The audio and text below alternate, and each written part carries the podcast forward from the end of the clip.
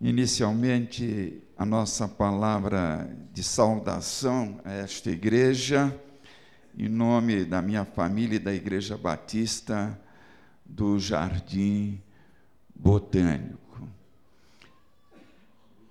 do Rio de Janeiro. Eu conversei com a minha esposa ontem e disse para ela o seguinte: Elde, eu preciso ir na terceira igreja, porque é uma igreja muito carinhosa eu preciso rever irmãos lá. Pastor Josué, nos esperávamos lá na memorial com outros irmãos. Nós estivemos ontem no encontro e então transferimos nosso compromisso para a noite. Mas Deus colocou em meu coração de estar aqui. Porque, além desse aspecto afetivo, carinhoso, que me liga a esta igreja através da família Ribeiro, Pastor Mateus, esta igreja está causando impacto entre muitos batistas deste país. Porque aqui está sendo projetada uma jornada de epopeia de fé, com aquisição deste imóvel onde os irmãos futuramente irão erguer aqui uma grande igreja. Eu tenho em minha igreja irmãos que já passaram por aqui. Talvez alguém se lembre de Paulo Israel Lopes Pedroso, um homem que recebeu de Deus o dom da didática, do ensino, da comunicação da palavra de Deus. De maneira que, levado por, esse, por essa experiência afetiva, eu estou aqui e gostaria de cumprimentar depois os irmãos e agradecer a Deus pela vida do pastor Mateus Esteves. Devo ressaltar também aqui a alegria de rever o Luciano, major do Exército, onde ele está. Isso. Grande companheiro, várias vezes ocupou o púlpito de nossa igreja por ocasião daqueles grandes movimentos da juventude. Meus amados irmãos, quando uma criança é gerada, ela traz o DNA dos pais. Não é diferente na vida espiritual. Quando nós ganhamos uma pessoa para Cristo, esse DNA espiritual do ganhador de almas passa para aquela pessoa que foi ganha para Cristo, que nasceu de novo. Família Ribeiro foi alcançada pelo Evangelho através de irmãos lá do Jardim Santo Antônio, no Rio de Janeiro. Aliás, uma igreja pequena, meus irmãos, mas que só tinha jovens. Atraía aquela juventude toda. Talvez por causa desse nome Santo Antônio. Os irmãos sabem por quê. Ninguém deixou de, se, de casar naquela igreja. Edivaldo sabe disso, a família Ribeiro.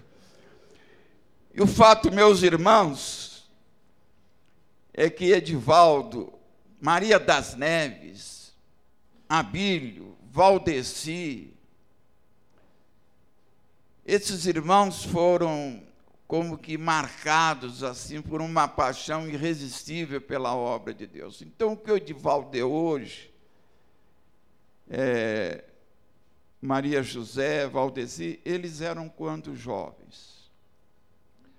De maneira que isso é muito importante nós passarmos para vocês essa experiência. Eu gostaria de ser breve, porque daqui a alguns instantes vem alguns cicerones nos apanhar para um outro compromisso. E convido você a abrir a palavra de Deus no livro do profeta Jonas. Deus colocou em nosso coração trazer aqui uma palavra de encorajamento a alguns irmãos que possivelmente estão precisando de uma palavra do Senhor de restauração no que tange algum familiar que esteja vivendo uma crise espiritual. Jonas, capítulo 1. Veio a palavra do Senhor a Jonas, filho de Amitai, dizendo: Dispõe-te, vai à grande cidade de Nínive e clama contra ela, porque a sua malícia subiu até mim. Jonas se dispôs, mas para fugir da presença do Senhor para Tarsas. E tendo descido a Jope, achou um navio que ia para Tars. Pagou, pois, a sua passagem e embarcou nele para ir com eles para Tars, para longe da presença do Senhor.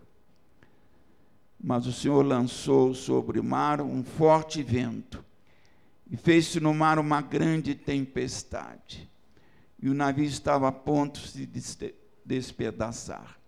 Então os marinheiros, cheios de medo, clamavam cada um ao seu Deus e lançaram ao mar a carga que estava no navio para o aliviarem do peso dela. Senhor Deus, derrama o teu poder e a tua unção na palavra que será dita nesse instante. Que o Senhor Jesus cresça e que cada um de nós especialmente o pregador, venha diminuir. Em nome de Jesus. Amém. Eu gostaria de pegar essa palavra aqui emprestada do texto. Jonas se dispôs, mas para fugir da presença do Senhor. Deus sempre corre atrás de quem foge dele. Vamos repetir todos juntos? Deus sempre corre atrás de quem foge dele. Eu não sei se há aqui alguma senhora, mãe, alguma esposa, um tanto triste pelo fato de não ter o seu esposo aqui ao seu lado, ou aquele filho querido que por algum tempo frequentou a igreja e até foi batizado, mas que esteja passando um momento de crise espiritual. Eu acredito que a, antes de chegar ao final do culto, da pregação, alguém venha sussurrar consigo mesmo: Eu gostaria que meu filho estivesse aqui. Nós sofremos muito pelos nossos entes queridos, principalmente aqueles que fogem da presença do Senhor. Mas essa pequena palavra, essa reflexão não vai ser propriamente uma mensagem, vem revelar, meus amados irmãos, que Deus sempre corre atrás de quem foge dele. Mesmo que tenha um crente que seja como Fittipaldi, que corra muito, a 150, 200 quilômetros, Deus o ultrapassa. E alguém pode perguntar, mas será que Deus não se cansa? Não, a Bíblia diz que Deus não se cansa e nem se fadiga. Ele sempre imprime, meus irmãos, uma velocidade maior do que a nossa na busca daquele filho querido, para abraçá-lo, para trazê-lo, para restaurá-lo. E o melhor exemplo, meus irmãos, de que Deus sempre corre atrás de quem foge dele é o caso de Jonas.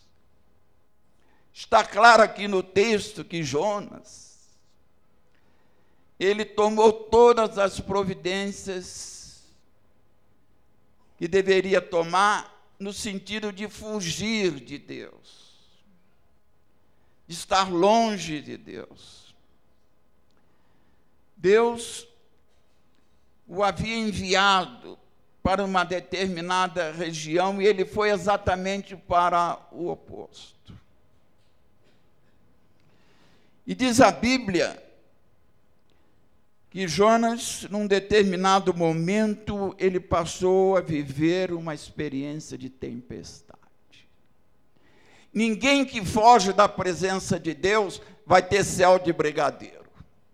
O diabo, às vezes, insinua, acha que a, sussurra, como que querendo lhe dizer que a coisa vai ficar boa, mas não vai. Sempre há tempestade de quem está longe de Deus. Amém, meus irmãos?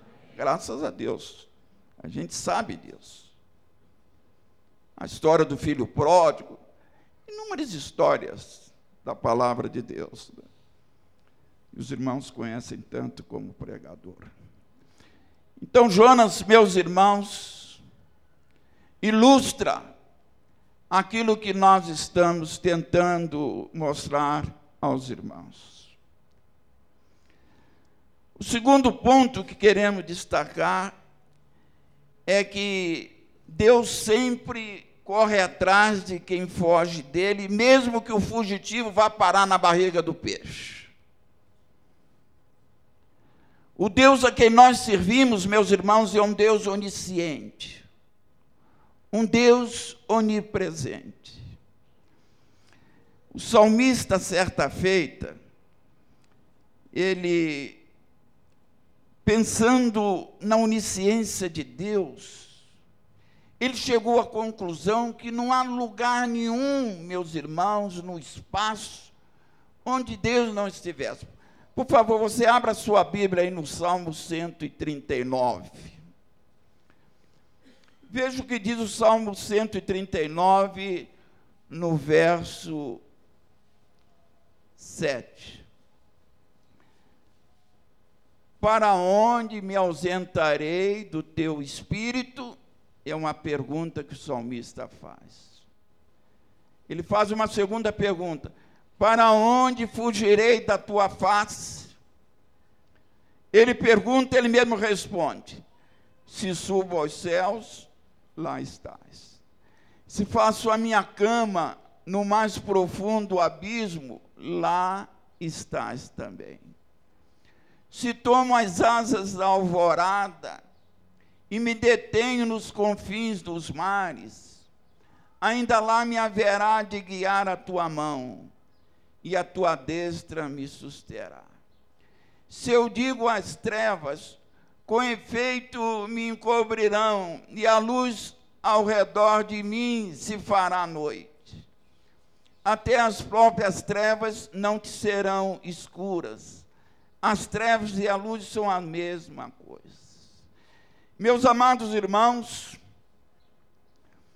não há espaço, não há lugar algum onde Deus não esteja.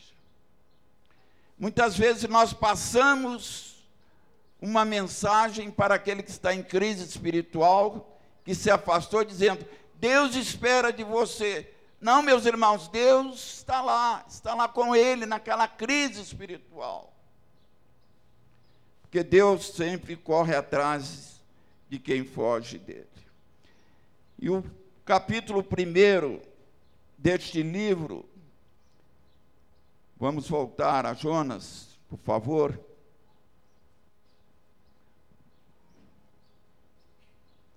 No capítulo 1, lá no final, diz que o Senhor deparou um grande peixe para que tragasse a Jonas, e esteve Jonas três dias e três noites no ventre do peixe.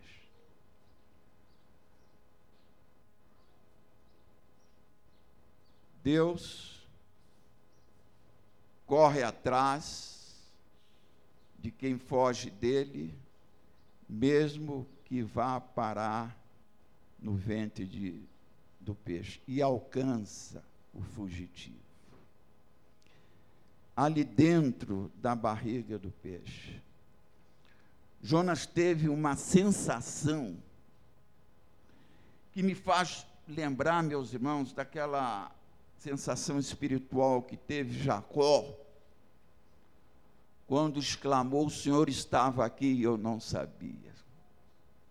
Ali dentro da barriga do peixe, né, cheio de gosma, de algas marinhos, ele parecia que estavam naqueles brinquedos de parque que a pessoa vira cambalhotas. Topoyer, mas creio que o nome seja este. Então virava cambalhota, cheio de gosma. Ali, meus irmãos, meus amigos, ele percebeu que Deus estava ao seu lado. Me faz lembrar o filho pródigo, naquela sujeira, se alimentando de bolotas que os porcos comiam. Ele teve a sensação da presença de Deus.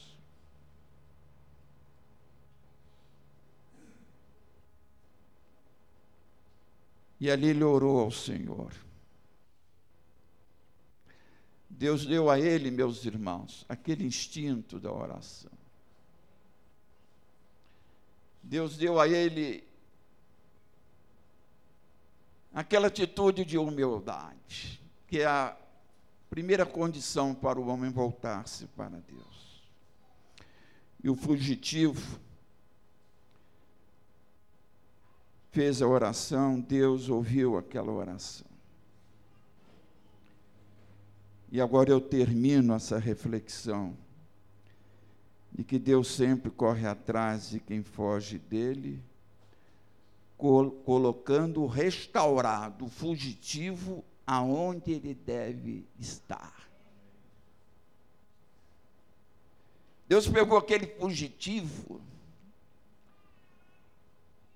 aquele crente um tanto revoltado, disse assim: agora eu vou te colocar onde eu quero que você esteja. E os irmãos perguntam: onde Deus queria que Jonas estivesse?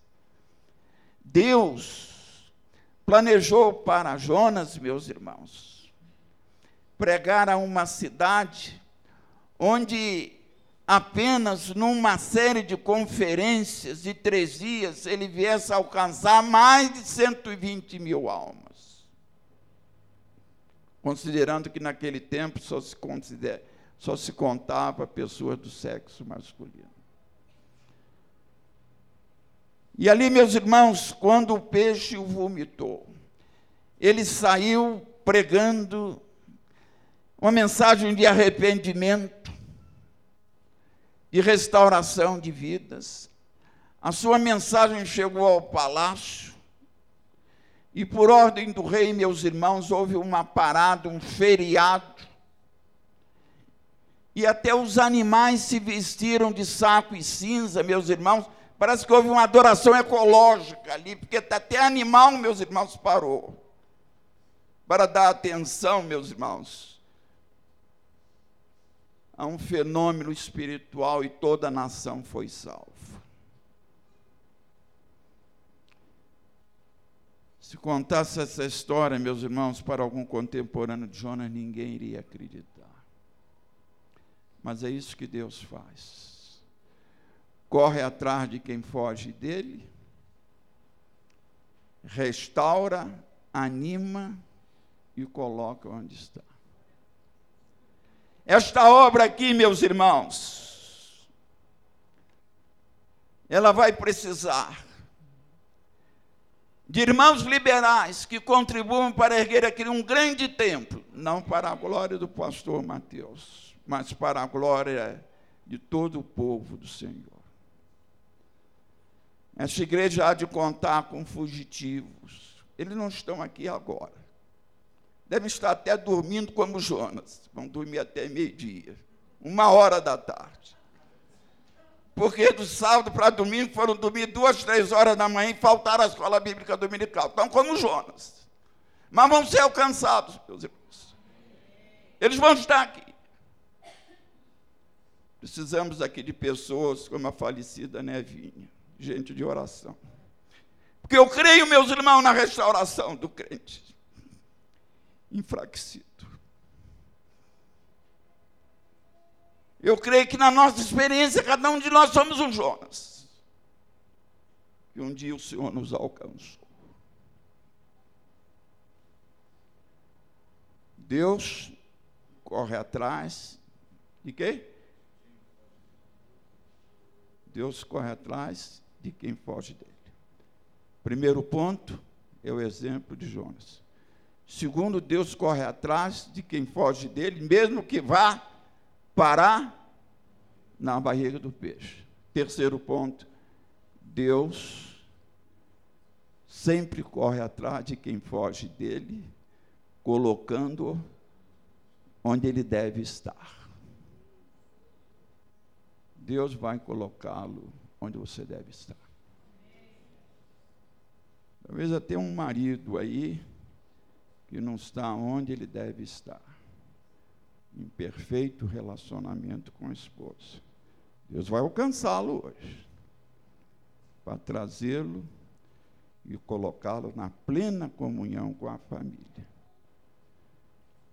Gosto do encerramento do Velho Testamento que diz que o maior poder de restauração de Deus, já